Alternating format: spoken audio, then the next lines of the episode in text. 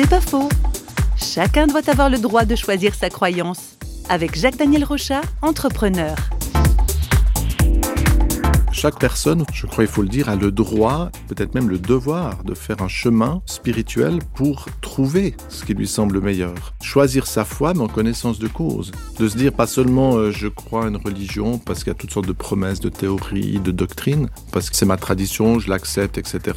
Mais ils font pas le chemin intérieur d'aller chercher et de se dire mais effectivement, ce en quoi je crois, quel est son impact déjà dans ma vie, mais aussi dans la société? Est-ce que c'est vraiment des valeurs qui sont justes? Est-ce que c'est les meilleures valeurs Parce que si une religion euh, prétend apporter vraiment des choses extraordinaires dans l'au-delà et qu'elle n'est pas capable de simplement apporter les plus minimes développements et les quelques profits pour les familles et les sociétés qui la suivent, c'est qu'il y a un problème. C'est pas faux, vous a été proposé par parole.ch.